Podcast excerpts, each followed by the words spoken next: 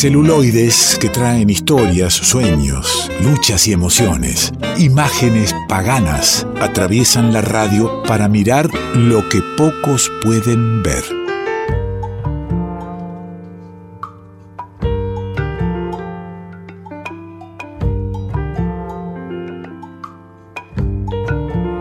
Y el que nos trae, nos acerca al revuelto, diversidad de cosas para ver, eso que a veces no vemos porque andamos distraídos en algunas otras cosas. Es Juan Manuel del Río, que ya lo tengo a mano y cerquita. ¿Cómo le va, amigo?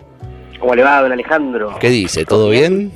Todo tranquilo en esta medianoche. Esperaba, esperaba encontrarlo para que me recomiende algo. Usted sabe que soy un tipo que no, no termino de, poder engancharme en la cultura series. Entonces siempre espero que va a traer Juan Manuel del Río que, me convoque y, que me abra ahí una ventanita a eso que por ahí no tiene la difusión, los espacios para que lo conozcamos.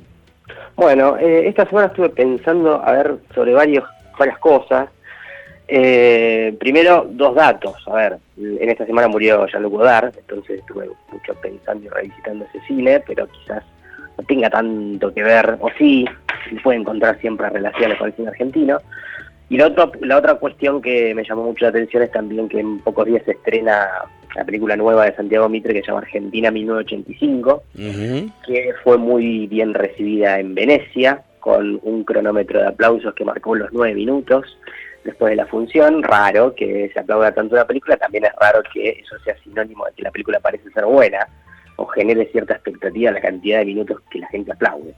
Em, pero bueno, me llamó la atención eso, entonces dije, bueno, podríamos hablar de las películas anteriores de Santiago Mitre, hizo El Estudiante, hizo la remake de La Patota, hizo La Cordillera, películas que siempre tienen algo que ver con la política, con la historia argentina, con la historia con mayúscula.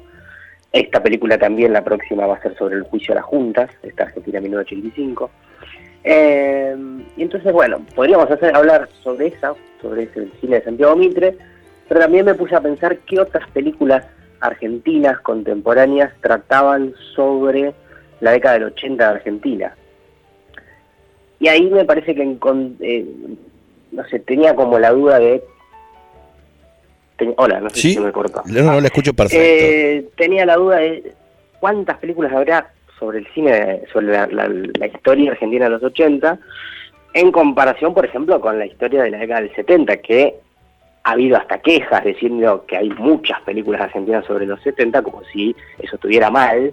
Eh, pero bueno, la cuestión es que sí, hay una gran diferencia entre la cantidad de películas que se hicieron sobre los 70 o cuántas veces volvemos sobre los 70 y cuántas veces pensamos los 80 y también cuántas veces pensamos los 90, incluso cuántas veces pensamos en 2001 en el cine. Me parece que hay muy pocas películas sobre esa historia argentina reciente. Bueno, primero supongo, primero por supuesto la marca de, los 70 fuertísima para visitarla desde eh, desde, desde el cine, desde la obra, eh, y después también los, los tiempos, ¿no? Para, para la visita, visitar el, 2000 va a ser menos, por supuesto, que los 80. Exacto, hay una distancia temporal, pero también hay una distancia de que la, la década del 70 claramente generó un quiebre en muchos sentidos, entonces obviamente va a haber muchas películas sobre los 70 y no está mal, claramente. Eh, de hecho, bueno, esta película de Santiago Mitre, Argentina 1985, que trata sobre el juicio a las juntas, en cierta medida también es sobre los 70, ¿no? Porque trata sobre eh, el juicio a esos que hicieron lo que hicieron en los 70. Y, me eh, atrevería a aventurar que la película que, nos va a recomendar hoy Juan Manuel también tiene una referencia a los 70. Exactamente, bueno, tiene una referencia a los 70. Vamos a hablar un poquito sobre Esto no es un golpe, de Sergio Wolf, una película del año 2018, que trata sobre aquellos cuatro días que han sido dados en llamar la Semana Santa durante el gobierno de Alfonsín, o el levantamiento cara pintada, como se lo quiera denominar. Este, la cuestión es que la película de Wolf tiene un aire a un policial, digamos, porque quiere hacer como una cronología de los hechos de esos cuatro días, eh, y va a ir contando con diferentes entrevistados, entre ellos claramente la figura de Aldo Rico, eh, que nos van a ir retratando los hechos desde sus diferentes perspectivas, ¿no? Eh, así como lo tenemos a Aldo Rico, por ejemplo, lo tenemos a Leopoldo Moró también. Em, Pero la cuestión, eh, para mí la película tiene algunos eh, temitas a tener en cuenta. Le digo, por ejemplo, que la película es del 2018, porque la película siempre hay que ponerlas en contexto, en su contexto de producción. La película no es del año 87, el momento en que se produce la Semana Santa, ¿no? Este, sino del 2018. El 2018, ¿qué pasaba en Argentina? Estaba gobernando Mauricio Macri con una alianza grande con el radicalismo. Entonces, esta película se la puede pensar en cierta medida como una película durante esos años que quería reivindicar la figura de Alfonsín.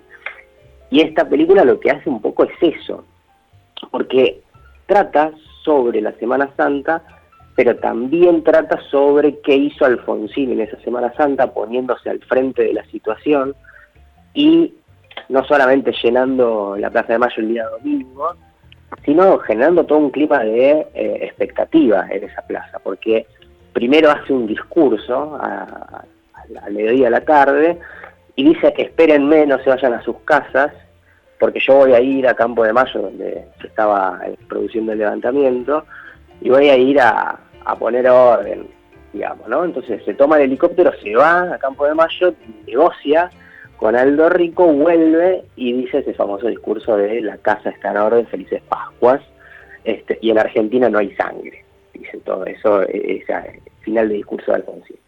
Eh, pero claro, bueno, entonces la película lo que nos está queriendo contar un poco es eh, cómo llevó adelante el padre de la democracia eh, esos cuatro días, cómo, cómo fue escalando la tensión desde el jueves, viernes, sábado hasta ese domingo y con esos dos viajes de helicóptero. No, es inocente que, estés, que, que digas el padre de la democracia, eh, habiendo visto el, documental, entonces desde qué lugar eh, está contado, no, no tenemos una, una revisión de, de, ese momento, cómo fue esa negociación, esa parte no está o, está y, hay postura tomada.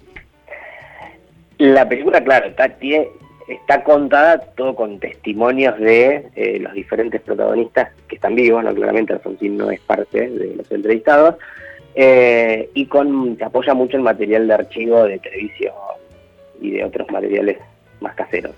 Eh, pero bueno, sí, está contado, digamos, la negociación, pero con esta esta partición de aguas, digamos. Una cosa lo que puede llegar a decir Aldo Rico y otra cosa lo que puede llegar a decir el juez. Hay un juez ahí interviniendo. Eh, y, dicen cosas diferentes de, lo que estaban negociando, digamos.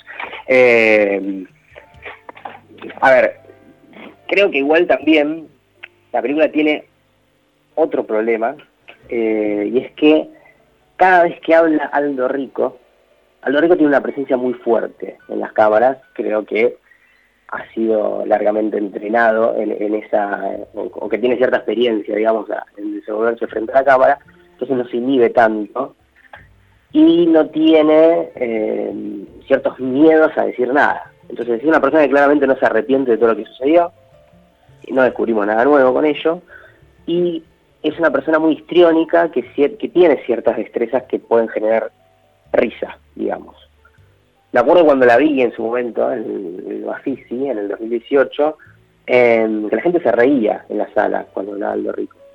Y a mí me llamaba mucho la atención eso y me generaba mucha incomodidad, porque primero porque, porque la gente se está riendo, y, la primera reflexión que se me venía a la cabeza era, bueno, la gente se está riendo porque Aldo Rico está diciéndolo de forma un poco risueña, y segundo porque el documental habilita eso.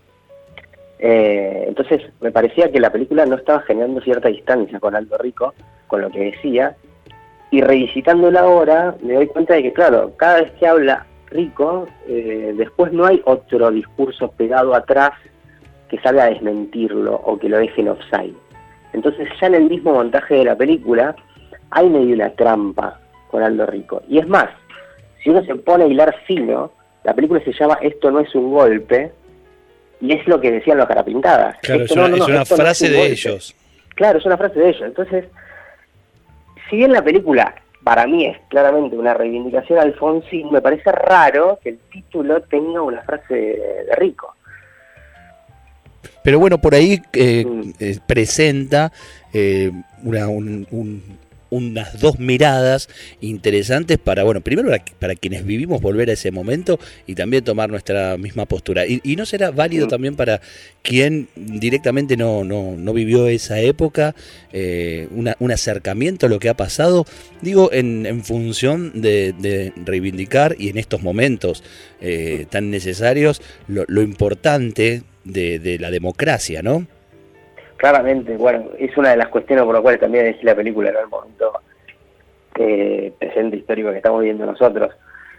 Porque también al ver las imágenes de la plaza y verlo a, a Alfonsín hablándole de las masas y a la izquierda lo tenía Cafiero, es una imagen muy potente que el, 2 de septiembre pasado lo vimos nosotros, ¿no? este, y es una, eh, una lástima.